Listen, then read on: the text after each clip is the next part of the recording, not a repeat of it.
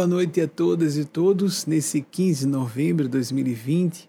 Que a espiritualidade sublime, que nosso Senhor Jesus, Nossa Senhora, traga é, o máximo de bons augúrios e boas vibrações para a pátria brasileira que celebra 131 anos de república hoje. Alguma coisa entrelaçada, claro que os conceitos não se não são idênticos, mas que remete-nos à democracia, que a nossa pátria brasileira seja protegida. Daqui do Nordeste dos Estados Unidos, falando para vocês, basicamente no Brasil, mas em outros países também, onde uh, chega a nossa mensagem. Nessa semana, em particular, com essa notícia interessantíssima de que estamos em todos os países do mundo, conforme o cômputo que a Organização das Nações Unidas faz, 193, apenas não há confirmação na Coreia do Norte, não significando dizer que não existam eventuais seguidores ou seguidoras das nossas páginas. O que disse a Thais Bezerra, jornalista sergipana, reitero aqui, qualquer crédito para o gigantismo dessa obra, nesse sentido de tamanho mesmo, mas o gigantismo no sentido de qualidade mais ainda, deve ser atribuído crédito, deve ser atribuído louvor aos seres do plano sublime que eu represento. Essa que nós chamamos nosso grupo sessão de provas de mortalidade da alma, ela aconteceu ao vivo na quinta-feira dessa semana. Ângela e Cristiane, que foram as destinatárias, estavam em casa, não interagiam comigo ao vivo. Essa minha imagem, inclusive, foi captada pelas câmeras, mas é, não estava nem sendo transmitida para essa palestra fechada só havia 200 pessoas, porque é um grupo pequeno que tem autorização para assistir essas três adicionais palestras da semana, terças, quintas e sábados. Eu só mantenho em nome dos bondosos amigos espirituais essas de domingo abertas, essas palestras de domingos, e elas apenas depois, durante aquela própria reunião, mandaram mensagens por texto. No dia seguinte, Wagner fez uma entrevista com elas à distância e montou, por edição, essa sessão. Uma sessão singela, mas que fica óbvio para quem tiver um pouco de senso crítico e uma análise sensata que não havia como acompanhar a rotina dessas pessoas. O que está por trás nessa de uma mensagem como essa é de que todas e todos somos ouvidos e ouvidas. Não há privilegiados e privilegiadas. Algumas pessoas são dotadas de mediunidade mais ostensiva, como Cristiane.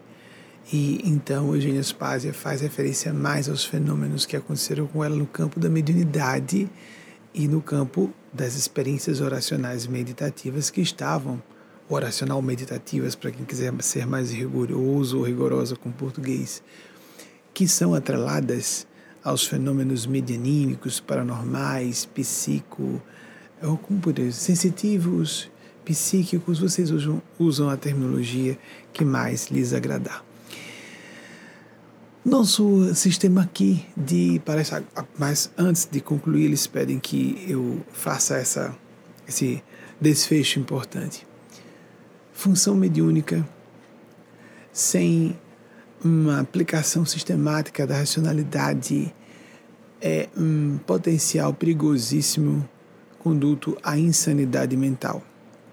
Assim como religião sem espiritualidade autêntica, sem sentimentos autênticos, é um corredor largo para fanatismo e hipocrisia. Ciência também grosseiramente aplicada sem ideais humanitários, converte-se em porta larga a cinismo. Os dois primeiros conselhos me falaram na madrugada passada, esse último agora pedem para dizer. O que importa é que você, por hábitos de oração e meditação, busque o seu eixo de sentimentos mais nobres, mais elevados no sentido de solidários, de se colocar a serviço do bem comum, não importando a extensão de pessoas que sejam alcançadas, e você será inelutavelmente assistido, assistida, ainda que você não acredite nisso. Nossa palestra é feita com a participação de vocês. Nós não preparamos temática antes, isso é, é o nosso padrão desde 1994, quando lançamos o programa de TV. Não obstante, hajamos começado a fazer palestras públicas em 1991. Mas antes ainda levávamos palestras prontas em ocasiões raríssimas, aqui ou ali. No início da pandemia nós fizemos isso, fizemos isso algumas vezes e isso fica claro, eu coloco slides no ar, etc. Mas normalmente eu respondo a perguntas de vocês. Há um grupo de pessoas selecionando aquelas que tenham um caráter de interesse mais coletivo. Então, nós já vamos abrir, eu vou ler junto com vocês a primeira pergunta com a pessoa que nós pedimos que é, se anuncie, e não só o seu nome, mas também cidade, estado de origem, se estiver no Brasil. Então vamos ver a primeira pergunta. Carlos Eduardo Borbola, São Paulo, capital. Em um mundo onde o imediatismo e a busca por prazer são exacerbados, como nos manter lúcidos e agir corretamente em prol da felicidade nossa e de outras pessoas? Eu vou deixar, pedir para ficar a pergunta é, aqui no meu retorno de vídeo uh, de Carlos Eduardo e vamos tentar trazer o, esse assunto que felizmente é muito universal, para o que seja mais prático. Primeiro, que não há nada de mais em considerarmos as urgências. Quando se fala de imediatismo, a pergunta dele foi muito boa, é quando estamos com o vício cognitivo, o vício de gerência de nossas vidas, de só considerar importante algo que possa corresponder a necessidades de um momento com desconsideração de um horizonte temporal mais largo e mais profundo, mais distendido, mais dilatado no tempo. Isso é uma abdicação de uma das funções mais nobres da condição humana, que está bem lastreada em nosso neocórtex cerebral, nas suas circunvoluções mais novas em termos evolutivos aqui nos lóbulos frontais, que é a capacidade de planejamento, de antecipação de futuro, de programação do que seja melhor para nós e outras pessoas. Não existe um bem individual. Em última análise, todo bem tem que ser interdependente e nós devemos sempre considerar o bem que alcance o maior número de pessoas no médio e longo prazos, mais do que no curto prazo, já trouxemos essa fala dos nossos orientadores espirituais para vocês aqui. Além do imediatismo, então, há urgências. Nós precisamos atender a demandas que ocorram no dia a dia, no nosso cotidiano, em nossa rotina. Vamos, até por dever de consciência, precisar dar cabo de solicitações que nos cheguem e que não podem ser adiadas. Isso não é imediatismo, isso é espírito de responsabilidade na administração de nosso dia a dia. Mas quando nós vivemos em função só do hoje, de apagar incêndios, como se diz nos, nas expressões populares, ou de matar um leão todo dia, apenas com esse foco, sem uma perspectiva de médio e longo prazos, estamos renunciando à nossa própria dignidade intelectual humana. Nem só a parte moral, de consciência, de discernimento, de livre-arbítrio, porque vamos arrastados, arrastadas de roldão pelas marés das circunstâncias e por interesses e induções de pessoas e agrupamentos que não concernem diretamente aos nossos valores, aos nossos princípios e às nossas próprias prioridades. Prioridades morais, inclusive sérias. Também não há nada demais em a pessoa quando é, Carlos Eduardo fala de busca do prazer, o prazer em si não é malevolente. Nós temos que nos desapegar do preconceito. Não só de que considerar que o prazer seja um problema, como que a dor também seja. Nós não concordamos com a visão de orientalistas e de linhas tradicionais orientais de que temos que cessar a dor. Cessar a dor é cessar a alegria. Cessar o polo negativo da vida é o mesmo que suspender a corrente de eletricidade vital, de eletricidade criativa, de energia transformadora em nossas vidas. A ideia de transcender o sofrimento é bonita, política, filosófica, poeticamente, mas é uma impossibilidade pragmática. É uma utopia. Com todo respeito àquelas e aqueles que acreditam, acreditam nisso, assim como a superação completa do ego é uma tolice. Porque eu adicionaria às colocações de Carlos um outro elemento. Ele falou do imediatismo, do hedonismo, que é a busca do prazer. Poderíamos falar do egoísmo, o egocentrismo. O correto, o realista, quando tratamos do ego, é tentarmos sanar as patologias que são decorrentes dos excessos da perspectiva egóica. Não só aquelas mais óbvias, a soberba, a arrogância, a presunção, a pretensão de superioridade, o mais óbvio, mas outras artimanhas perigosas do ego. O sentimento de que nós somos sempre vitimados, a síndrome o complexo de vítima, o complexo de inferioridade. Existe ego nisso, pessoa muito preocupada em se qualificar negativamente, se colocando abaixo de outras pessoas. O medo, a culpa exacerbada, porque a culpa indica que a pessoa não é psicopata. Então nós temos que ter o sentimento, de, a percepção do próprio erro. Quando incorremos, incorremos numa falha, e que, em seguida, depois de notarmos que fomos incorretos ou incorretas com alguém ou em alguma ação ou inação, nós partimos a abordagem responsável de uma pessoa adulta, de um ser senciente, que vai se ressarcir por seus erros cometidos ou negligências e assim desenvolver-se, produzir quaisquer frutos benevolentes, beneméritos.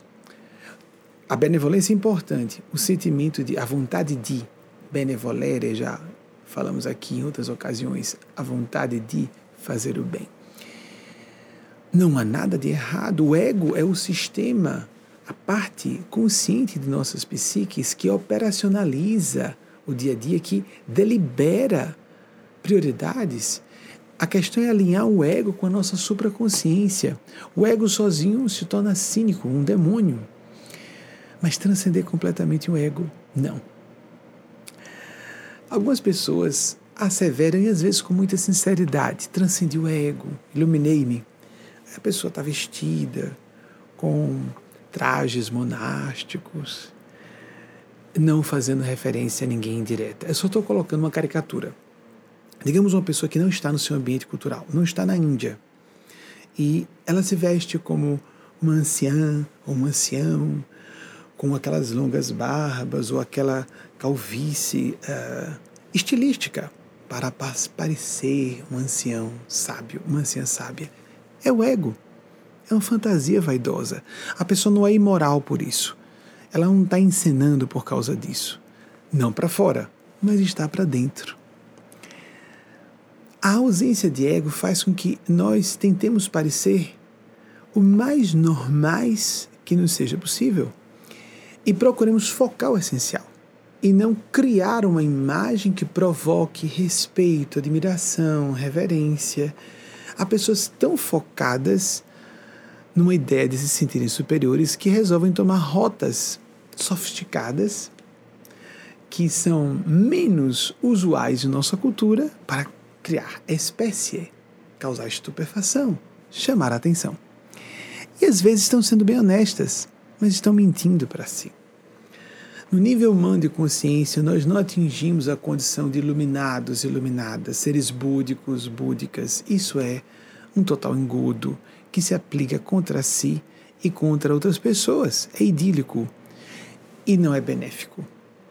Repito, há pessoas muito bem intencionadas, não estamos fazendo referência indireta a ninguém, mas a compreender que a aparência de santidade, a mensagem que o Espírito Mateus Anacleto traz no final da palestra de hoje, ele nos encaminhou essa mensagem no transcurso dessa semana a partir de uma outra psicofonia anterior do dia 20 de outubro.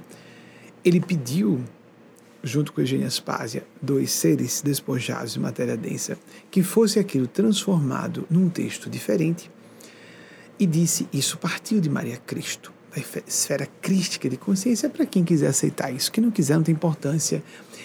Foque o conteúdo, a qualidade da mensagem. Quando eles falam sobre a consciência, as sutilíssimas manobras de manipulação que são antagônicas à consciência em suas manifestações mais puras. Consciência querendo dizer não o centro de percepção e consciência que realmente somos, mas consciência como os estratos supraconscientes de juízo de valor mais refinados que possamos alcançar. Ela fala, e ele, em nome dela, sobre o que está por trás, quem são verdadeiramente por dentro as pessoas que mais, para nossa os nossos parâmetros culturais, quem mais parece uma pessoa santa, uma pessoa iluminada. E, em contrapartida, como são as pessoas não propriamente santas ou não propriamente iluminadas, mas que estão de fato comprometidas em serem mais íntegras moralmente, integradas psicologicamente, impossível sermos íntegros moralmente sem estarmos integrados psicologicamente. Aquela famosa frase reiterada em toda parte, a porta do templo, portal do templo de Delfos, que foi atribuída a Sócrates indevidamente. Sócrates estava citando: Homem, conhece-te a ti mesmo, mulher, conhece-te a ti mesma. Essa necessidade do da autoinvestigação, do autoconhecimento, da autodescoberta, autotransformação, autoeducação, autotranscendência. Esse é um movimento delicado, complicado. Às vezes aparecem fórmulas prontas. Não acreditemos em fórmulas prontas, em caminhos fáceis para a jornada por excelência que nós consumimos nessa jornada séculos sucessivos para aquelas e aqueles que acreditarem em reencarnação, senão ficar um pouco difícil aceitar a existência de Deus em sua infinita bondade com tantas discrepâncias de oportunidades entre as pessoas. Para que nós aceitemos que Deus é justiça infinita, bondade infinita, Ele deve dar oportunidades equivalentes a todas as pessoas, não obstante algumas aproveitem melhor e outras aproveitem menos bem ensejos semelhantes. É lógico que isso é complexíssimo também. De novo, há tantos fatores envolvidos ali, o aprendizado numa mesma existência que a pessoa tem efetuado, sua biografia, suas experiências dessa mesma encarnação, os reflexos, as repercussões, mesmo que inconscientes, de traumas de outras vidas, etc, etc. Fatores sociais, econômicos, faz a pessoa nascer numa certa cultura, de uma certa família, graduar-se numa certa disciplina do conhecimento, trabalhar com uma certa profissão, às vezes não diretamente vinculada à sua instrução formal. Pessoas com quem a pessoa escolhe conviver, pessoas que escolhem conviver conosco, os vetores de indução a comportamento e até sentimentos que nós sofremos sem nos dar conta é impossível, na condição humana, não termos algum traço de ego. Inclusive porque o ego que nos deixa tristes, desanimados. É claro que há outras subpersonalidades que compõem a constelação da psique humana. O nosso sub-eu animal, nosso corpo, por exemplo. Os aspectos sombrios da soma psicológica, Jung estuda muito esse assunto.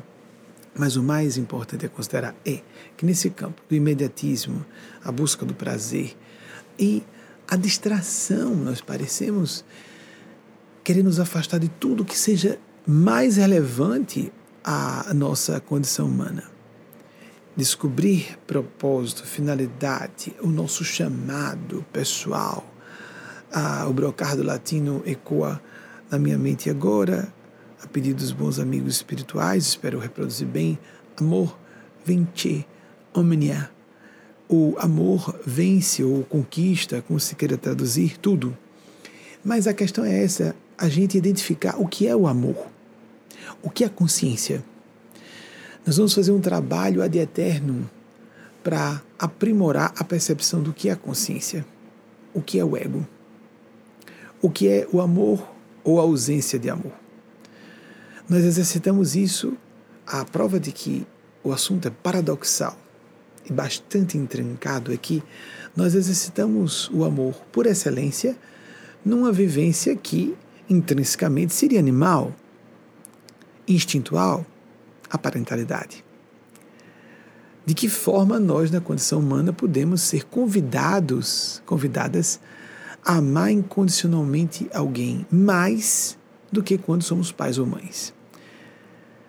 Há os próprios instintos animais de proteção da prole, se, por exemplo, estivermos falando de filhos biológicos ou biológicas, são conclamados ou nos conclamam mais ainda. A que nos dediquemos plenamente àquela pessoa. Mas na condição humana, nós não seguimos só os instintos, uma, série de elementos culturais imiscuem-se aos aspectos instintuais, de tal maneira que nós continuamos preocupados, preocupadas com nossos filhos e filhas, mesmo adultos, adultas, quando, temos consciência, não é? E essa experiência cria marcas para outras vidas, inclusive. Nos encontramos com uma pessoa que foi filho ou filha nossa em uma passada existência e sentimos um laço diferente, sem sabermos explicar e sem ser justificado por afinidades de interesses ou valores especiais que tenhamos. Quando eu faço referência a essa experiência, não estou dizendo de é, romantismo e atração sexual à primeira vista, porque as pessoas falam de amor à primeira vista como o coração, ataque cardíaco, não é? Adrenalina, empolgação dos sentidos, dos instintos. Nós devemos prestar atenção mais na nossa experiência humana, em seus aspectos mais dignos, no que diga respeito ao que foge um pouquinho do ramerrão do nosso ponto em comum com as espécies animais, as outras espécies animais. Existe amizade à primeira vista, existe uma afinidade misteriosa à primeira vista, e nós podemos perceber isso claramente em situações que deixam bem claro para nós que não existem outros interesses envolvidos. Como, por exemplo, para uma pessoa que tenha uma orientação claramente heterossexual, mulher ou homem, não importando a identidade de gênero, ou o seu gênero identificado com aquele designado em seu nascimento, biologicamente falando, não importando, vamos imaginar para simplificar, uma mulher cisgênero heterossexual que vê uma outra pessoa na rua do mesmo gênero, da mesma orientação sexual e sente o que existe por detrás dessa moça ou dessa senhora que eu senti um chamado especial no meu coração. Claro que fatores inconscientes, como remeter uma figura de mãe, de avó, de uma pessoa que nós que é, tínhamos um afeto especial na infância, uma professora de infância, esses fatores entram, sim, sim, sim, sim, sim, mas não só. Muitas vezes é completamente misterioso o tipo de laço que desenvolvemos com alguém. Às vezes não é alguém que vai nos abrir portas, porque há pessoas muito focadas no cálculo do interesse pessoal, voltando aí ao imediatismo, e que inclui o egoísmo na fala de Carlos Eduardo, e a pessoa não pode nos abrir portas na carreira, né, na vida acadêmica, nada, zero, não há nenhum elemento de interesse pessoal. E sentimos um laço diferente. Então, o que nós devemos fazer para superar as nossas fixações, as cristalizações no campo primeiro animal. Não há nada de errado com os instintos animais. Nós estamos num corpo animal, eles têm que ser gerenciados. Não há nada de errado nos impulsos egóicos, eles não podem nos controlar. Eis a questão. Ah, o busilis do assunto é nós colocarmos com predominância na orquestração, no parlamento de nossas almas, a voz do Espírito. O que nós entendemos ser a voz do Espírito, a voz da consciência, os nossos valores ou princípios mais sérios com que nos comprometemos mais, isso varia, não só a nomenclatura, mas a forma de enxergar o que seja mais importante. Porque se nós não estabelecemos quais são os nossos critérios, as nossas matrizes de valores mais importantes, elas serão definidas pelo nosso inconsciente, por forças mentais que não dizem respeito, não estão interessadas, não estão preocupadas com o nosso bem-estar, por programas culturais introjetados pela escola, família, religião, etc., etc., cultura, pátria, E, inclusive, esses seres, essas forças mentais, podem ser também de seres despojados de organismos de matéria densa, mas perfeitamente podem ser de comunidades, de uma espécie de zeitgeist. Todos nós sofremos a influência da mentalidade de nossa época. Definamos. Nós podemos dizer, num, num tipo de reflexão, numa, numa busca uma resposta muito séria como essa, mas como eu vou saber o que é mais importante para mim? Essa busca é permanente. Existe um ajuste contínuo, mas você não pode deixar de se responder. Como você não pode deixar de respirar.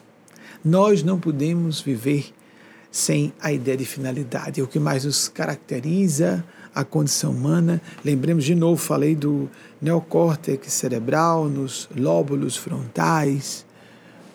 É o que há de mais refinado em nossa neurofisiologia, só para considerar a parte material do nosso aparelho cerebral. Enxergar finalidades, sentido, propósito, significado nos eventos da vida é próprio da condição humana. Animais não podem fazer isso. E se nós não tivermos a experiência da reflexão, nós absorveremos sem filtros, sem crivos, de acordo com nossa essencialidade, nossas idiosincrasias, nosso modo muito particular de ser e sentir o mundo, nós absorveremos a agenda dos outros, que pode estar muito contra o nosso bem e bem de outras pessoas também. Não há caminho fácil, não há fórmula fácil, mas nós devemos fazer do exercício da oração, da meditação, de acordo com sua linha de preferência religião filosófica. Se você é ligado a uma religião ou ligada a uma religião formalmente organizada, não há nada de mais nisso. Se você se sente bem, se você está fora de religiões formalmente organizadas, nós, por exemplo, nos sentimos desligados de religiões formalmente organizadas embora nos referenciemos por nosso Senhor Jesus. Então somos cristãos, lato senso. Não estamos ligados a um partido de crença, mas lemos os evangelhos da nossa organização Movimento propõe para todos que nos acompanham no mundo inteiro que as pessoas façam a prática do evangelho diariamente. No meu kardecista, por exemplo, há uma sugestão de culto do evangelho no lar uma vez na semana com as pessoas que acompanham a família. Nós solicitamos que as pessoas façam diariamente, como se fosse o banho espiritual diário. Mas não só isso. A prática diária do Evangelho, pode procurar nosso site, como fazê-lo, porque a prática do Evangelho lembra o que no kardecismo se faz, que é uma vez a semana, como é o número possível de integrantes da família, mas há algumas diferenças básicas. A prática diária do Evangelho nós devemos fazer como a, a própria a titulação da, do método já diz, tem que ser com periodicidade diária. Nós sugerimos que as pessoas compulsem as páginas dos quatro evangelhos clássicos, porque no Evangelho segundo o Espiritismo, por exemplo, são apenas alguns trechos dos evangelhos, não os evangelhos completos de Jesus, com todo respeito aos que se sentem satisfeitos ou satisfeitas com as extrações que Kardec fez, aquelas respigou algumas passagens dos evangelhos e comentou ele e os espíritos que o assistiam na época. Um grande homem, fez um grande serviço, mas nós acreditamos que Jesus não tem substituição. Kardec era um cientista, não era um orientador espiritual. Jesus foi a representação da voz da verdade para a terra, tanto é que é o nosso denominador comum em nossa cultura. Para católicos, protestantes clássicos ou protestantes das novas linhas, embora não gostem dessa palavra, mas seguir os evangelhos todos devemos seguir, somos cristãos. Então, mas tudo bem, no Brasil chamam-se evangélicos. Então, as diversas linhas evangélicas, as clássicas, as neopentecostais, os próprios kardecistas seguem partes do, do evangelho e se dizem cristãos e procuram colocar Jesus como modelo.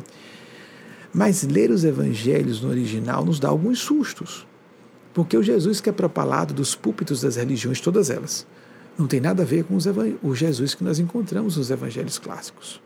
Homem severo, direto, defensor de minorias, muito firme contra o elitismo de classes religiosas, políticas, acadêmicas, econômicas. Nós tomamos um susto quando vamos e lendo e vamos relendo e aprofundando o entendimento desse homem que foi a voz da verdade para a terra dos nossos dias e de todas as épocas, na nossa opinião. É muito perigoso nos desconectarmos de nossa raiz. O que eu quero dizer com isso? Isso uh, Jung chegou a fazer alusão e algumas pessoas fazem esse movimento à base de inovar suas vidas. É lógico que há pessoas que fazem isso com muita autenticidade, mas é perigoso.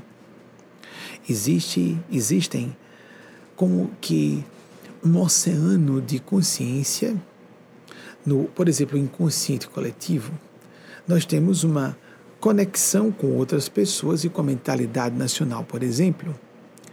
E nós sofremos influência dessa estrutura, romper com a nossa raiz cristã. A pessoa tem que estar bem consciente dos riscos que incorre em romper com a sua fonte de psiquismo de, de acordo com sua cultura. Nós podemos nos ilustrar, nos informar sobre outras bases civilizacionais. Jesus não foi um criador de uma religião. Jesus foi uma lápis filosoforum, uma pedra fundamental filosofal de uma civilização. Há intérpretes em todos os séculos do pensamento de Jesus. Francisco de Assis, grande missionário.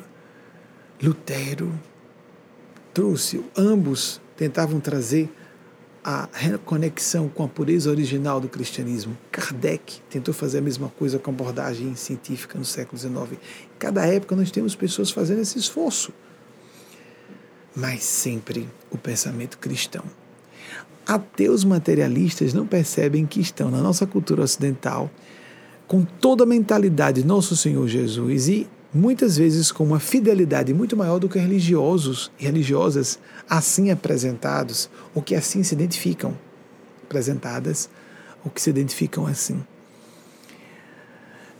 A prática constante da, da reflexão, reflexão sobre eventos da vida, fenômenos da vida, reflexão sobre nós próprios, nós mesmas. Não há caminho fácil para isso. Então vamos passar para a próxima pergunta. Breno Targino, de Uberaba, Minas Gerais. Como avançar na lucidez moral sem sair, sem cair no complexo de culpa? Boa pergunta, Breno.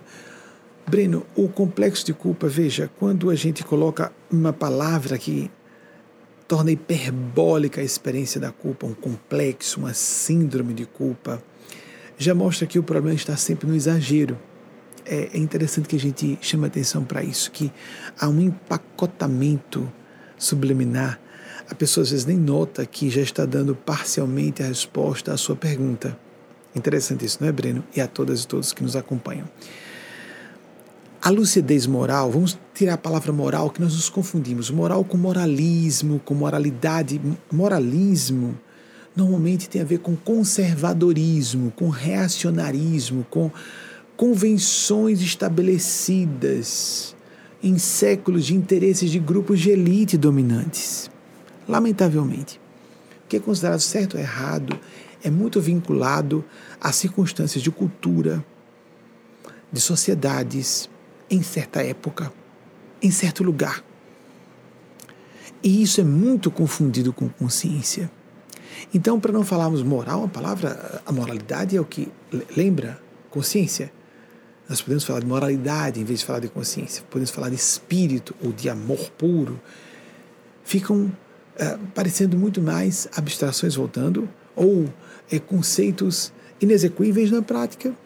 Então, como vamos entender essa lucidez a que você faz referência? Lucidez como sendo percepção clara dos nossos sentimentos.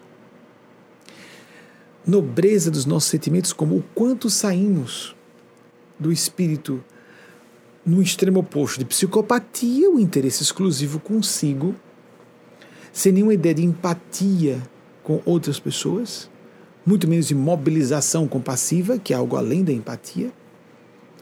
E, por outro lado, daquela santidade inalcançável, e muitas vezes a cobrança disso faz com que a pessoa crie máscaras para si mesma e para outros de uma pureza ou elevação que ela não tem. essa lucidez começa por nós reconhecermos que muita coisa que entendemos como sentimentos são emoções ou sensações. Falamos há pouco da parentalidade. Existem instintos de proteção da prole em animais. E no ser humano isso é dignificado como uma espécie de sacerdócio da paternidade, da maternidade, que vai muito além de uma, um filho ou uma filha chegar à adolescência, se vire, como na, na selva, vire-se. Inclusive, os alfa-machos espantam os seus filhos do ambiente. Né? Se virem. Nós somos muito mais do que isso, como seres humanos. E começamos a perceber o sentimento de parentalidade extrojetado e projetado em pessoas que não têm nossos genes. Distinguir sensações. Às vezes a pessoa está com a fisiologia afetada. Vamos voltar à questão do amor à primeira vista. Houve um experimento em 1974 bem interessante, como as pessoas julgavam estar se apaixonando com maior probabilidade se estivesse numa situação de medo, numa espécie de, se eu não me engano que eu li há algum tempo isso, numa ponte levadiça, o sujeito sentindo a ponte é um pouco frágil e uma moça abordava. Bem, a iniciativa de abordar a moça, pedir o telefone era muito mais frequente se essa abordagem acontecesse numa situação de perigo, perigo físico, perigo para a morte física, do que se tivesse uma situação ordinária o percentual, a quantidade de homens, que era, isso era feito como homens, os homens eram os sujeitos, as cobaias do experimento, e uma mulher muito bonita e atraente falava com esses homens. Muito bem. Se eles tivessem uma situação de perigo, eles confundiam mais aquilo com estarem atraídos pela mulher. Por quê?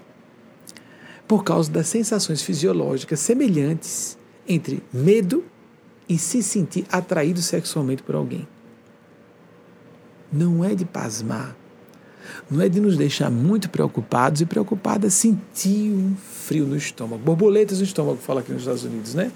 Sentir um frio no estômago. Meu coração acelerou. Esfriei as extremidades. Estou apaixonado. Está enlouquecida. Está enlouquecido. Isso não é amor. Nunca será. Nunca foi nem nunca será. Mas pode se converter. Se a pessoa prosseguir nas diversas etapas da aproximação e da intimidade. Então, sabemos distinguir aspectos fisiológicos sensoriais, animais reptilianos, a parte mais baixa central do cérebro, que é do bicho que se, se alguém pisa no rabo, ele pica em seguida ou morde em seguida. Sensações de emoções que já são do nosso cérebro para outro mamífero. Emoções não são sentimentos ainda. Medo, raiva. A culpa já tem um traço humano, não está no cérebro protomamífero, está no córtex cerebral. Mas a culpa pode ser introjetada e manipulada por terceiros a seu bel prazer. Principalmente psicopatas fazem isso magnificamente. Percebem pessoas que têm culpa, acham que pessoas que têm culpa são tolas, e não que são pessoas com sentimentos, são seres humanos de verdade. Há autores que dizem que psicopatas nem seres humanos são. Porque, mais uma vez, isso autores no campo acadêmico, não estou falando de espiritualidade. Porque consciência, culpa, empatia é o que mais nos caracteriza a humanidade. O resto nós temos em comum com animais ou com inteligências artificiais. Mas empatia, sentimento, consciência que deve ser convertida em responsabilidade. Então, Breno, o que nós devemos fazer procurar transformar o sentimento de autoflagelação psicológica completamente inútil, contraproducente, não é só inútil, é contraproducente. Nós perdemos energias que poderiam ser aplicadas para agir no bem e nos compensar por um equívoco que tenhamos cometido ou um prejuízo que até involuntariamente não tenha sido intencional, temos causado para alguém ou para um grupo de pessoas, perdemos essa energia sofrendo, nos castigando. O objetivo da culpa ou a percepção do erro não é que nos punamos. Nós devemos só nos alertar, perceber, cometi um erro, sou responsável por isso. O que posso fazer? Que iniciativas eu devo tomar? Me responsabilizando pela minha omissão ou pela minha ação indevida, a minha ação no bem ou minha, que não aconteceu? Houve omissão? O bem que eu deixei de fazer ou o mal que eu fiz? ainda que inconsciente, não interessa, eu fiz. Eu percebo, então eu tenho que. Às vezes as pessoas ficam, não, mas é porque. Justificativa. Aconteceu aquilo porque eu tava, não estava bem, eu estava cansado, cansada, distraído, distraída, estava no mau momento. O que a psicologia profunda diz é que isso, esse conjunto de fatores ou de contextos que nós apresentamos como uma desculpa, ou seja, eu não tenho culpa, não me culpe. Na verdade, só favorecem que nós manifestemos o que realmente estamos sentindo. Não nos exime de culpa coisa alguma.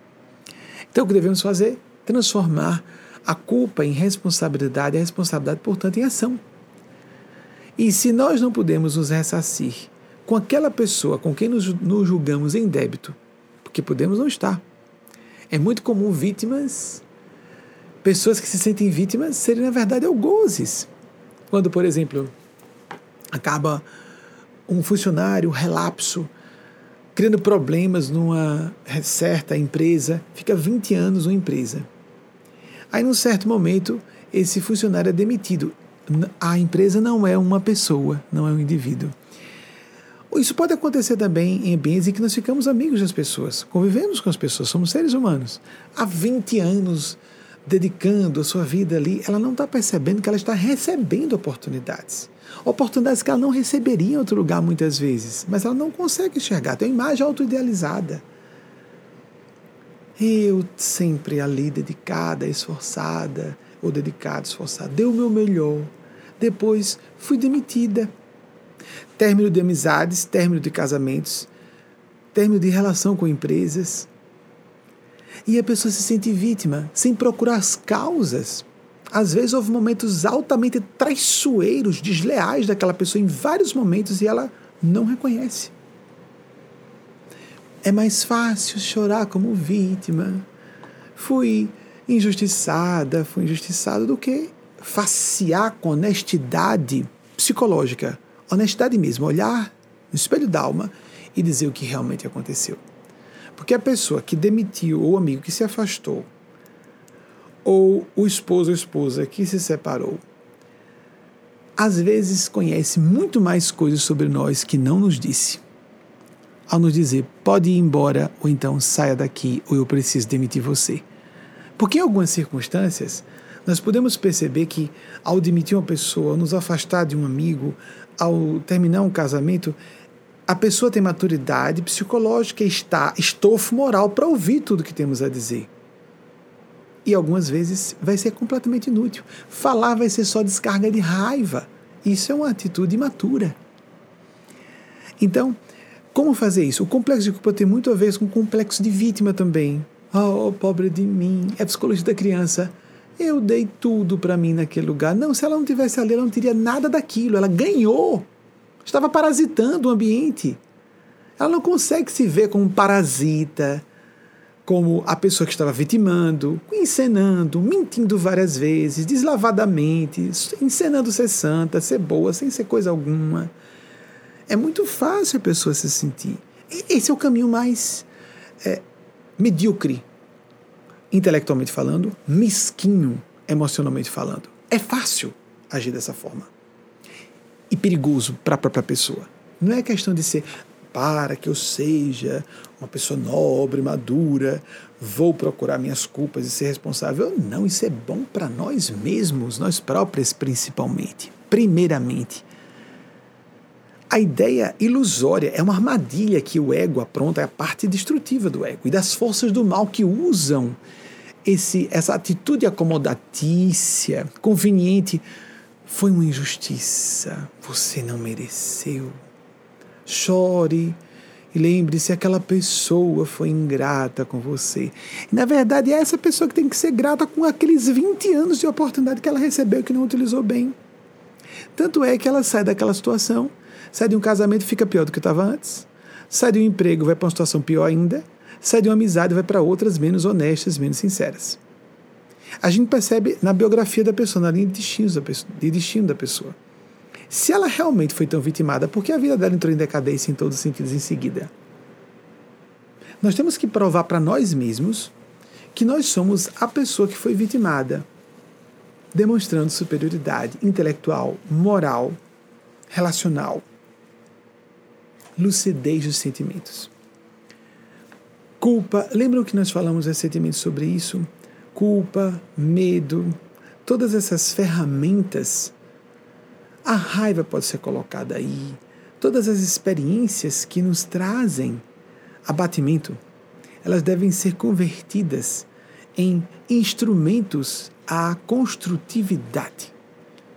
Não podemos ficar autodestrutivos nem destrutivos ou autodestrutivas, destrutivas. Todas as emoções básicas e os sentimentos ruins fazem mal primeiramente a nós próprios, nós mesmos, e podem nos fazer um bem enorme quando colocarmos tudo isso a serviço do bem comum. Não quando nós nos sentirmos injustiçadas, injustiçados, porque normalmente nós ficamos com toda uma narrativa de justificativas, nós reescrevemos tudo o que aconteceu e lá nós saímos como vítimas de um fenômeno normal, de fenômenos corriqueiros. É muito comum nós nos sentimos, sentirmos uma tragédia, vítimas de uma fatalidade medonha, monstruosa, a gente dá uma, uma dimensão oceânica, ciclópica, o ego, não é? Há eventos comuns. Morte de entes queridos. Repito, falências, demissões, divórcios, afastamento de entes queridos são fenômenos corriqueiros. Acontecem nas vidas de todas as pessoas. Com frequência, em graus variados e quantidade de traumas, Todos nós temos feridas emocionais. Algumas pessoas foram mais marcadas e algumas foram traumatizadas e muito até na infância. Quase sempre seguem para a vida adulta com distúrbios, castradas emocionalmente, sem energia de enfrentar as situações. Ou podem, ao contrário, ficarem muito mais fortes em enfrentar situações que ninguém consegue. Quer dizer, o ordinário, a média da Terra, consegue enfrentar, porque é o espírito que naquele momento fez um download de suas experiências passadas durante a crise e tem condições de facear melhor aquela situação que para outras pessoas seria a ruína completa. Bem, vamos passar então à próxima pergunta. Acaba sendo a mesma coisa, Breno. Meditação, reflexão.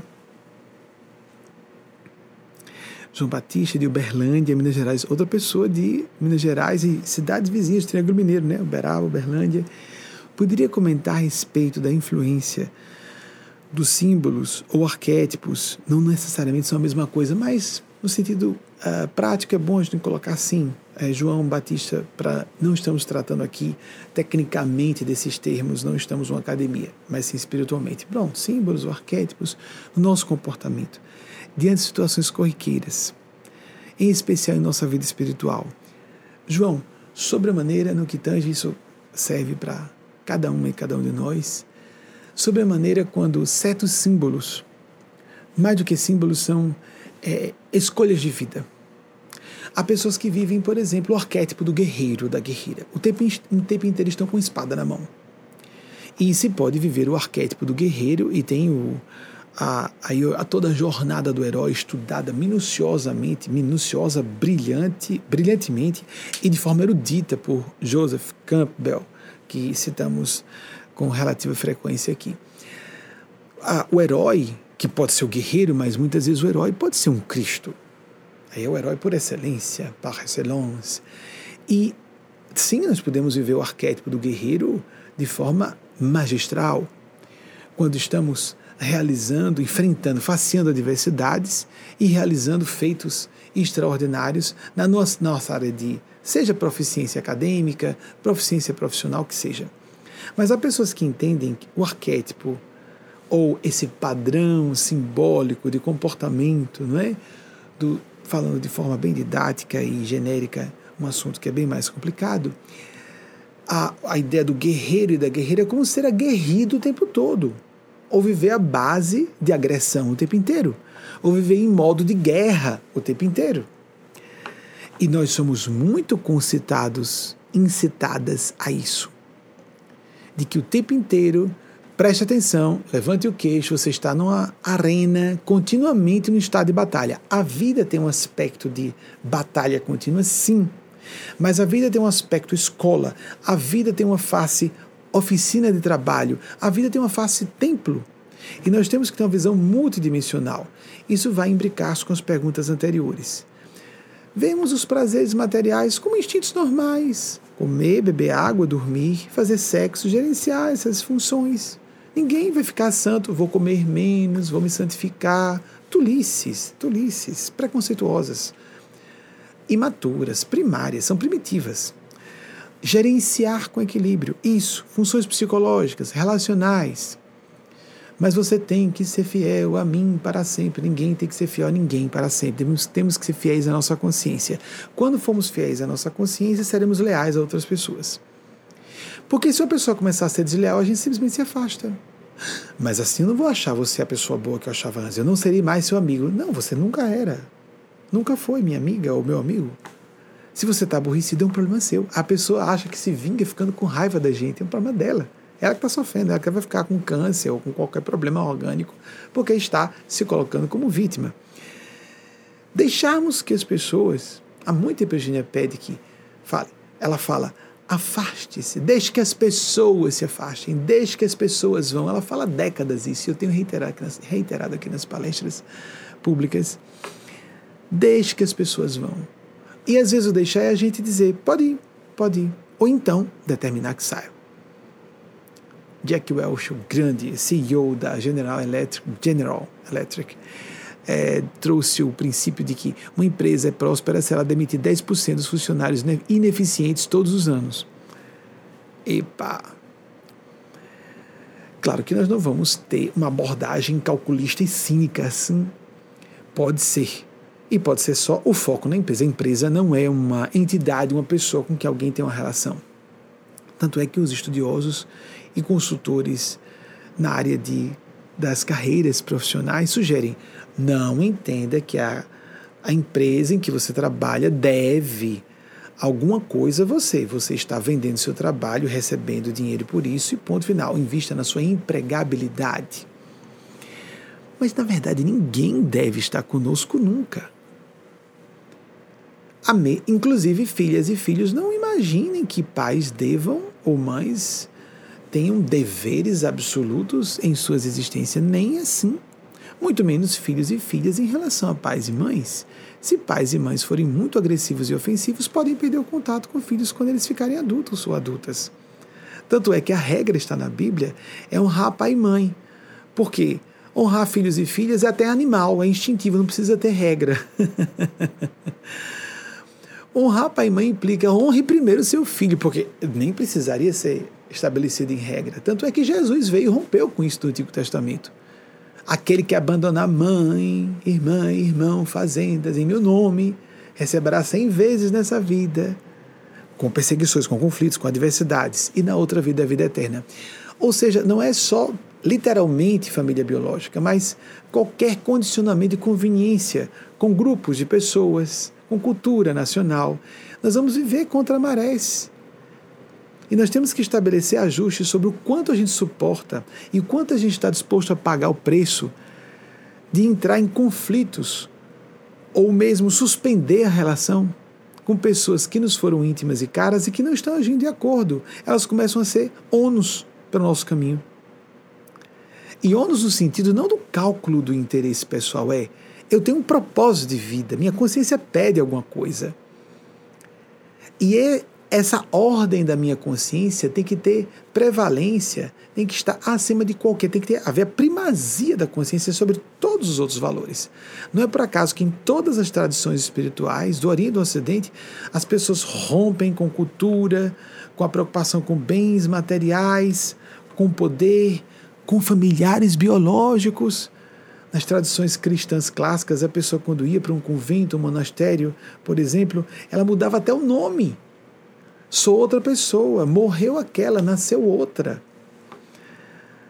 Hoje nós vivemos isso, isso é uma coisa antiga, não é, é muito atual, isso é mais presente nos dias de hoje. Falei agora, morreu aquela pessoa, nasceu outra. As pessoas, permitam falar no feminino, transgêneras, é claro que o português clássico seria pessoas transgênero, transgêneros, ou que sejam transgêneras.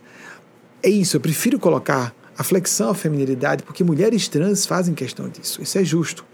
E já tem autorização de amigas e amigos da área acadêmica que uh, nos dão suporte para essa iniciativa que acho de respeito aos sentimentos de pessoas trans.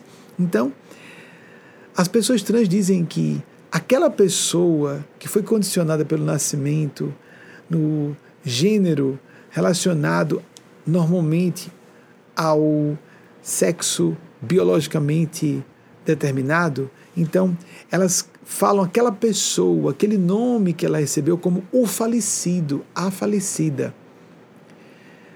Pessoas que vivem a identidade de gênero diferente àquela que foi, aquele gênero que foi designado em seu nascimento. Pessoas que declaram sua orientação sexual diferente da heteronormatividade, estou nesse, nesse amplo espectro do LGBTQ, dos LGBTQIA. Pessoas que abandonam uma carreira acadêmica e começam uma nova linha ou se especializam e, lato senso, podem fazer mesmo mestrado ou doutorado ou defender é, teses, não só teses doutorado, mas realizar trabalhos de pós-doutorado, serem pós-doutores, pós-doutoras em outras áreas de expertise e entrelaçarem com as suas formações acadêmicas iniciais, ou não. Mudar de emprego, mudar de profissão, iniciar ter a iniciativa privada, mudar de cidade de residência, de país de residência. Estamos aqui desde fevereiro nos Estados Unidos. Um pouco fora do que esperávamos, mas conduzidos pelos Espíritos, porque eles marcaram o nosso evento. O nosso evento, que foi declarado paralelo pela a Comissão do Status da Mulher, esse grande evento que acontece, aconteceu o CSW 64 e pela primeira vez nós fomos participar e fomos declarados o evento da nossa instituição como evento paralelo. Íamos ficar no maior salão no é, Salvation Army. No dia do nosso evento foi declarada a pandemia. Bem interessante que esse dia foi determinado pela própria organização do evento. Aqui na, em Manhattan, em torno da sede mundial da, da ONU porque nossa instituição, como é dito aqui, é órgão consultivo do Conselho Econômico e Social da ONU desde 2018, com sua razão social, Sociedade Filantrópica Maria de Nazaré. Então, a, o encaixe, a confluência de eventos foi extraordinária para estarmos aqui, próximos a essas pessoas, aqui, próximas e próximos a Nova York, aqui na região metropolitana de Nova York, numa cidadezinha bem acolhedora, cheia de. É, é um ambiente campestre. Um ambiente campestre. Mas dentro da área metropolitana, de Nova York há uma convergência de eventos incrível. Nossas vidas são assim dirigidas. Temos uma margem de manobra, na verdade, muito pequena de decisões pessoais. Nós temos que, muito mais nas nossas preces e meditações, perguntarmos a Deus, às forças que representam Deus, ao universo, o que querem de nós. E há surpresas incríveis. Como explicar de uma perspectiva meramente materialista ou ateia as sincronicidades? Alguém diz assim: ah, foi mera coincidência. Estávamos falando agora de um pássaro azul e um pássaro azul surgiu na janela. Aconteceu isso aqui, uma situação em que eu estava falando que eu, meu esposo e um amigo irmão que moramos juntos, é, somos três, segundo o Espírito de Deus, quase três pássaros azuis. Quando eu estava falando isso, aparecem três pássaros azuis na janela. Isso foi presenciado por um deles. Isso acontece nas vidas de todas as pessoas. Se a gente disser que é mera coincidência isso, é renunciar, eu não faço isso, é renunciar ao raciocínio lógico analítico. Eu não, renuncio, eu não renuncio à perspectiva lógico-matemática da vida de jeito nenhum. Tem que haver uma questão de probabilidades a ser considerada. Isso acontece o tempo inteiro na vida de todas as pessoas. Tem que haver significado implicado, e mais do que isso, existe uma inteligência diretriz por trás. Como bilhões de variáveis estarão sendo coordenadas para que acontecimentos tão singelos e universais como as sincronicidades aconteçam nas vidas de todas as pessoas. Deus dá uma piscadela, como falam alguns autores americanos. É um sorriso. Há sorrisos na luz e olhares de luz. Acredite nisso. Respeite as pessoas que têm uma visão ateia de vida. Tudo bem. Esteja certo, esteja certa. Deus e espiritualidade não vão deixar de existir porque algumas pessoas não creiam, porque a ciência é tão recente, sempre houve ateus, mesmo uma era pré-científica. Isso é, uma, é um vício humano, um vício do ego humano. Querer explicar tudo por sua cabeça e achar que um dia todas as explicações racionais serão bastantes. Viva o embevecimento, o arrebatamento, o êxtase, a graça, o assombro nos dois sentidos, o maravilhamento e o temor místico. Porque há consequências para inações e ações ruins, e há frutos, consequências, efeitos para ações do bem. Mesmo que ninguém saiba, mesmo que seja aquela escolha do bem que para fora parece inconveniente, não dentro das convenções. Lembremos que convenções muitas vezes são benéficas, tradições muitas vezes mantêm, perpetuam princípios universais de humanismo, respeito ao próximo. A cortesia indica o que deveria acontecer de forma espontânea pela fraternidade. Mas as convenções muitas vezes serão contrariadas quando a voz de nossa consciência dentro, o espírito de dever, nos diz: isso está errado. Nós vimos um exemplo emblemático, Mahatma Gandhi, 1869, 1948, creio que seja isso. É, Mahatma Gandhi que estabeleceu como o princípio da desobediência civil a uma lei por considerar uma lei injusta. Até isso existe. Um magistrado ou magistrada pode lavrar uma sentença, como se fala na linguagem de direito com base latina, contra legem, ou seja, contra a lei, e estabelecer jurisprudência a partir dali. Em nossas vidas podemos dizer isso, mas em obediência a papai e a mamãe. Você é uma criança para obedecer a papai e a mamãe? Se você é adulto ou adulta, você ouve com respeito a opinião de seus pais, ouve com respeito a opinião de pessoas que sejam mais experientes, pessoas mais jovens que sejam inteligentes e criativas. Você ouve de estranhos, de inimigos que podem dizer o que amigos não têm coragem de falar ou não querem ver. Claro que inimigos podem mentir porque estão projetando suas loucuras em nós, mas às vezes dão pistas, pistas pelo menos. A gente ouve todo mundo e depois delibera. E se uma pessoa é nossa amiga, e se um pai e uma mãe for amigo ou amiga, e o pai e a mãe têm o dever de ser mais amigo e amiga que qualquer outra pessoa, vai aceitar. Ninguém tem que obedecer. Na condição adulta, nós não obedecemos, nós somos conscientes. Em vez de obediência, consciência. Esse é um princípio que o Espírito de Deus Paz traz muito. Em vez de obediência, consciência. Isso há décadas é dito. Só que o problema é que algumas pessoas resolvem colocar o rótulo de consciência em caprichos feridos, em orgulho ferido, etc, etc. A, com, a, com prejuízo próprio. A primeira pessoa se prejudicar ela mesma. Nós vamos, nesse momento, convidar todas e todos vocês a uma prece. Vou pedir que se coloque imagens em movimento, coloquem-se imagens em movimento. Eu não devo, devo retornar só para uma despedidazinha final.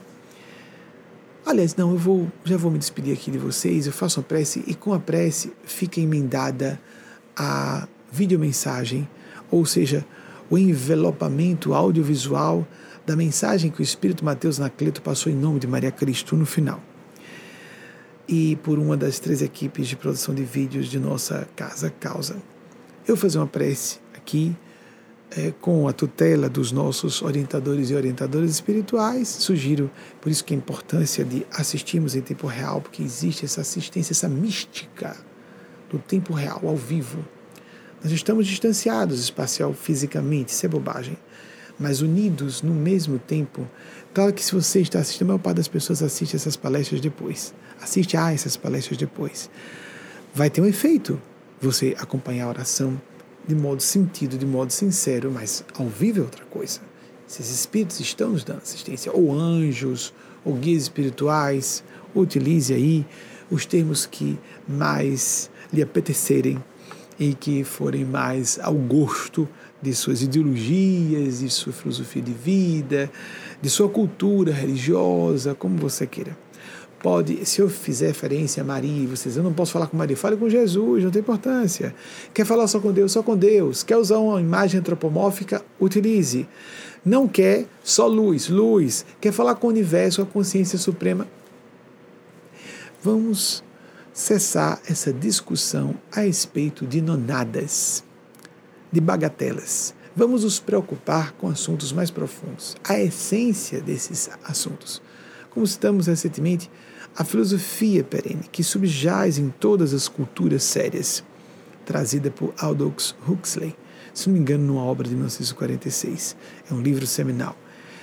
Vamos procurar o essencial, a vivência, a experiência, o resto vem por consequência. Não minemos como nos agradar. Tenhamos a nossa experiência meditativa oracional de acordo com o nosso gosto pessoal, mas que façamos sinceramente. Faça isso todos os dias. Ore sozinho, sozinha todos os dias. Você não precisa de intermediários ou intermediárias para evocar a força do Ser Supremo. Você não precisa submeter a regras de nenhuma doutrina religiosa você vai ser cobrado pelo que sua consciência lhe exigiu, cobrada pelo que sua consciência hoje já lhe exige. E observemos que por detrás desse jogo de aparências sociais subjaz um estofo profundo, tal oceano de consciência subjacente a todos os fenômenos que os pensadores de física quântica falam, esse ou que os esotéricos espiritualistas falam de campo de consciência unificada. Ou Deus, se você quiser, ou uma emanação de Deus, não vai importar muito. O fenômeno existe. Como nós dominamos, não importa. Como nós nos sentimos melhor, importa. Eu prefiro visualizar Jesus. Não, não, não me sinto bem, ou vou falar com a comunidade dos espíritos superiores, como falam os kardecistas. Nós costumamos falar espiritualidade sublime porque espiritualidade superior como espiritualidade do bem, muita gente do bem não é propriamente um ser muito elevado. Você pode chamar de anjos, de santos, você teve a visão católica dos anjos, ou Espírito Santo para os evangélicos, os protestantes, de igrejas reformadas clássicas ou as modernas, não interessa. Aí você quer usar termos mais modernos, eu vou usar aqui é, vou falar com a natureza, inicial maiúscula, com o universo, ok, ok, ok. A supraconsciência, vou falar com o eu, o eu sagrado, blá blá blá blá. Não importa, importa a experiência. Importa não imaginar nessa ideia de que eu estou num campo, já estou unificado com Deus, eu e Deus somos um. Que pretensão perigosa, que ilusão perigosa. Eu e Deus somos um. Aí a pessoa está meio desconectada, meio esquizoide. A gente, ela dá vários sinais, a gente percebe. Pessoas muito críticas. Essa que é a pessoa iluminada, aham. Uhum. Nossa, mas é bem vaidosazinha, né? Preocupada em estar vestida como monge ou monja, aham. Uhum. Preocupada em parecer muito humilde, desapegada, né? Nossa, como é narcisista. Uma pessoa muito crítica diz isso. Por que não fica normal? Por que não fala normal? Porque essa voz muito doce, porque não, vocês compreendem, há muitas máscaras e a pessoa é honesta. De fora parece falsa e não é. Mas existem as ilusões. Achei, achei. Acredite, senti a graça, a abundância, pronto. E a pessoa para de cumprir seus deveres com o mundo, seu estado de serviço, suas obrigações no dia a dia. Para. Desconecta-se de sua raiz cultural, de sua raiz, nas, sua função nas relações interpessoais. E quero dizer, muitas dessas pessoas que são vistas como desonestas são decentes. Mas elas não são tão iluminadas como elas julgam que são, ou principalmente querem parecer que são, mesmo que digam que não. Não, eu não sou, eu sou muito humilde. Quem se declara humilde geralmente está muito longe de ser. Então, vaidadezinhas todas as pessoas têm, egozinhos aqui ou ali todas as pessoas têm. Tem gente muito egóica que vive cheia de medo, por exemplo. Ego é que dá medo. Tem muita gente egóica que vive cheia de culpa e de sentimento de vítima. A gente só vê ego na pessoa vaidosa, arrogante. Às vezes, uma pessoa corajosa, disposta a parecer arrogante para cumprir o seu dever. Ela pode ser muito mais humilde do que aquela com a carinha de santa, sempre sorrindo, abaixando a cabeça. Isso pode ser covardia. Isso pode ser uma dissimulação bem hipócrita é conveniente ser sempre a pessoa boazinha que abaixa a cabeça e sorri. Ela vai se prejudicar. Ela vai atrair pessoas tão falsas como ela ou abusadoras, manipuladores. Tenhamos atenção com tudo isso. Investiguemos em profundidade, façamos aquele trabalho que nosso Senhor Jesus chamou de vigilância, a atentividade na visão dos orientais, verifiquemos quais são nossas intenções. Isso acontece em camadas sucessivas, cada vez mais profundamente. Porque esse tipo de sentimento vai atrair pessoas semelhantes ou situações que nos façam enxergar.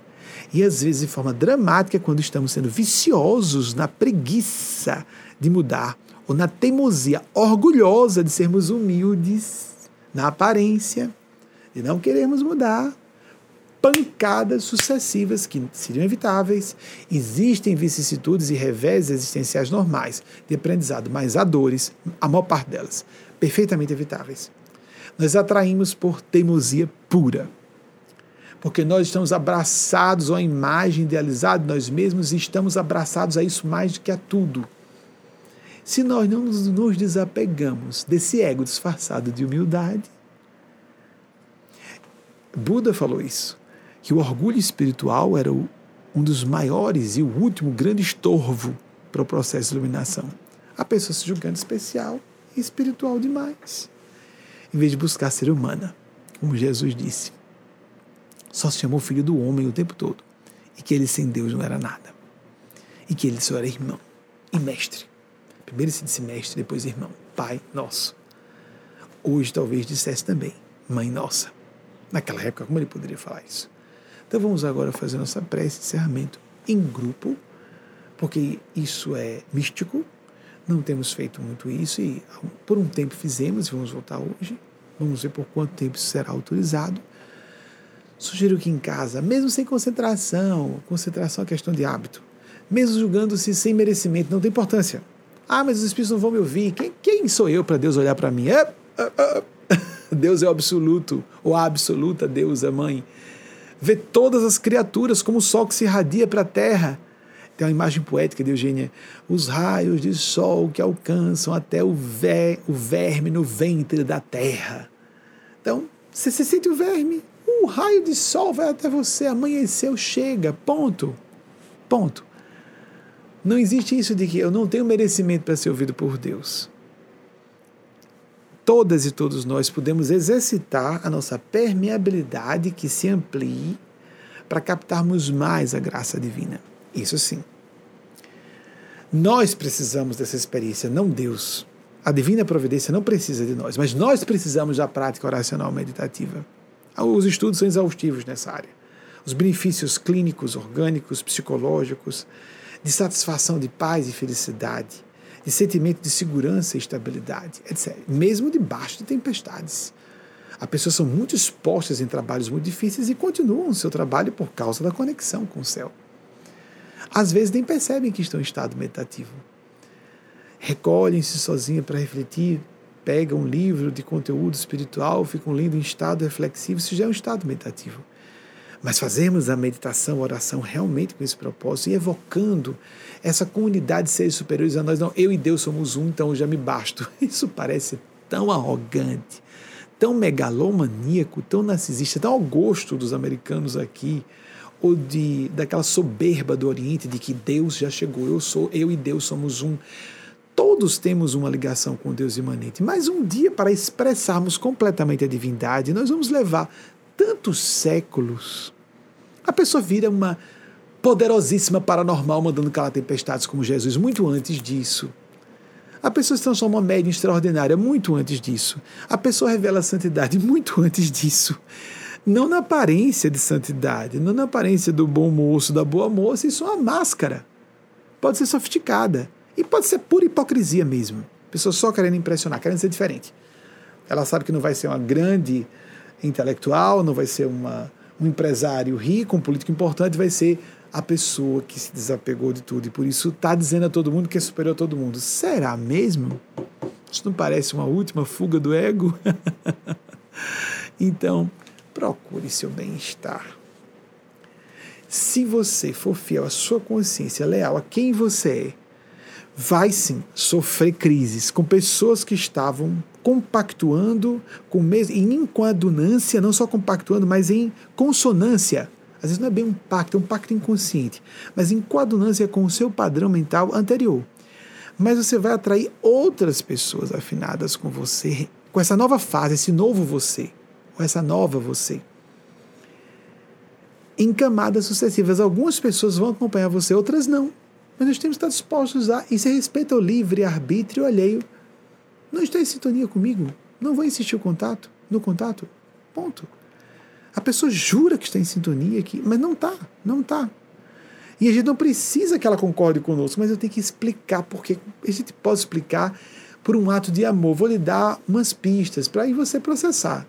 Mas às vezes não dá nem para dizer o motivo. Ponto. Nós temos que dar satisfações à nossa consciência.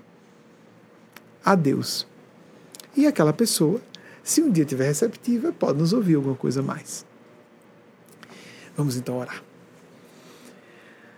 Nossa Mãe Maior Maria Cristo, nosso Senhor Jesus, voz da verdade para todas e todos nós. Até para ateus e ateias que seguem o princípio da combatividade, da resolutividade, da defesa de minorias, da busca da pluralidade da democracia. Eu gostei de música de fundo que chega até cá. Obrigado. A música nos ajuda, então tudo isso é proposital. Quem é mais visual tem as imagens de movimento para acompanhar Ó Deus, infinita bondade, com seus mananciais inesgotáveis de misericórdia, ajude-nos a sentir no âmago de nós mesmos, de nós próprias, essa centelha sagrada que já temos, mas bruxuleante, quase apagando, que se torne inacessível e assim, depois de se tornar inapagável, que levemos essa luz a outras pessoas ou tornemos-la inapagável já no serviço que prestemos a outras pessoas no trabalho, na vida acadêmica, na vida social, na vida familiar, na nossa vida interior. Ó Divina Providência, toque-nos a todas e todos que nesse momento nos unimos. Ajude-nos, não importando qual religião que cada uma e cada um tenha ou se sinta adepto, adepta, seguidor, seguidora, ou nenhuma religião. Para aquelas que acreditam, aquelas que estão cheias de dúvidas, aquelas que estão convictas, aquelas que estão cheias de vacilações, não importa que todas e todos recebam sua graça, como nesse momento há essas equipes preparadas para dar assistência a todas e todos que nos acompanham. Pedimos pelos entes queridos dessas pessoas, de todas e todos nós. Pedimos nos ajude a catapultar o nosso nível de consciência para patamares mais altos de expressão. Mais elevação, mais relação, mais consciência. No dia a dia, internamente, no nos côncavos mais ocultos de nossa alma, nos, perdão, nos recôncavos mais ocultos de nossas almas, nos escrinhos mais secretos do nosso coração, aqueles sentimentos escondidos até de nós mesmos, nós próprios, que melhoremos tudo isso. Porque melhorando nossos sentimentos, nossa atitude de interpretação do mundo, nosso ponto de vista, nosso ângulo de observação, estaremos emanando um padrão mental diferente e atraindo situações diferentes. Não se trata só de crer para que o mundo se modifique, nós temos que nos tornar pessoas melhores, agir e sentir de maneira melhor, sermos mais responsáveis, mais humanos, mais combativos, combativas. Fazermos no nosso dia a dia uma proposta permanente de realização de um propósito superior de existência. Ó oh, divina providência, que reverberou para a terra de modo singular para o nosso Mestre Senhor Jesus, dizendo: onde dois ou mais, ou duas ou mais estiverem juntos, juntas em meu nome, far-me-ei presente no meio deles, delas. Sabemos então, ó Deus, o Senhor, a Senhora está aqui entre nós mesmo que não acreditemos, mesmo que não sintamos, mesmo que tenhamos uma série de questionamentos, que nos tornemos como Jesus pediu. Carreguemos a cruz da disciplina, que na verdade, em vez de ser um fardo, é uma libertação, porque ele disse: Vinde a mim, vós que estáis fatigados, tomai sobre vós o meu jugo, porque o meu jugo é suave, meu fardo é leve é a disciplina de buscarmos o essencial, porque o resto vem por consequência. Buscai primeiramente o reino de Deus e sua justiça dentro de nós, e o demais se vos acrescentará. Ajude-nos, Mãe Celeste, ajude-nos, Pai Celeste, a nessa prática diária, não só uma vez na semana aqui juntos, mas todos os dias, no, na confidencialidade dos nossos quartos ou na interioridade dos nossos corações, então num campo de maior sigilo ainda, buscarmos a sintonia pelos sentimentos, não por fenômenos mediúnicos que distraem são perigosos. As pessoas se enganam facilmente com o que veem, ouvem, às vezes sofrem ciladas das forças das trevas, julgando as outras pessoas que não partilham de suas crenças, desviadas, perdidas, e elas estão agindo como aqueles religiosos e religiosas hipócritas a quem Jesus disse: Ó oh, sepulcros caiados, brancos por fora, cheios de podridão e rapina por dentro, os próprios que foram responsáveis por toda a mobilização para sentenciar Jesus à morte e executar essa morte da maneira mais ignóbil para a época, que era a morte por crucificação. Que nós não sejamos como fariseus e farisaicas, nos sentindo bonzinhos, seguidores de religiões. Aquelas pessoas seguiam o Antigo Testamento, a parte que existia da Bíblia. Há muita gente hoje que, em vez de seguir os evangelhos, está preocupada em repetir passagens do Antigo Testamento ou falas de Paulo, sem seguir Jesus, defensor de minorias. Em Mateus 21, 31, prostitutas e publicanos. Vou repetir: prostitutas. Jesus falou isso. E se foi registrado por um judeu do século I, nossa época, significa que ele falou algo mais escandaloso ainda que isso. E mesmo assim ficou registrado no mais antigo, portanto mais confiável dos evangelhos, o de Mateus. Meretrizes, prostitutas e ladrões, traidores da pátria, entrarão no reino de Deus antes de vós que vos julgais, santos e religiosos, religiosas, palavras de nosso Senhor Jesus, quanta hipocrisia, quanta dissimulação, quanta gente parecendo santa só para ganhar benefícios, no campo financeiro, no campo do mercado do casamento, a prostituta de rua se vende de forma honesta, há mulheres que querem guardar ou a virgindade ou a aparência de santas para conseguir um casamento de luxo um homem de prestígio, homens que estão vendendo seu cérebro também para carreiras de prestígio que tragam dinheiro, não por vocação, não por coração.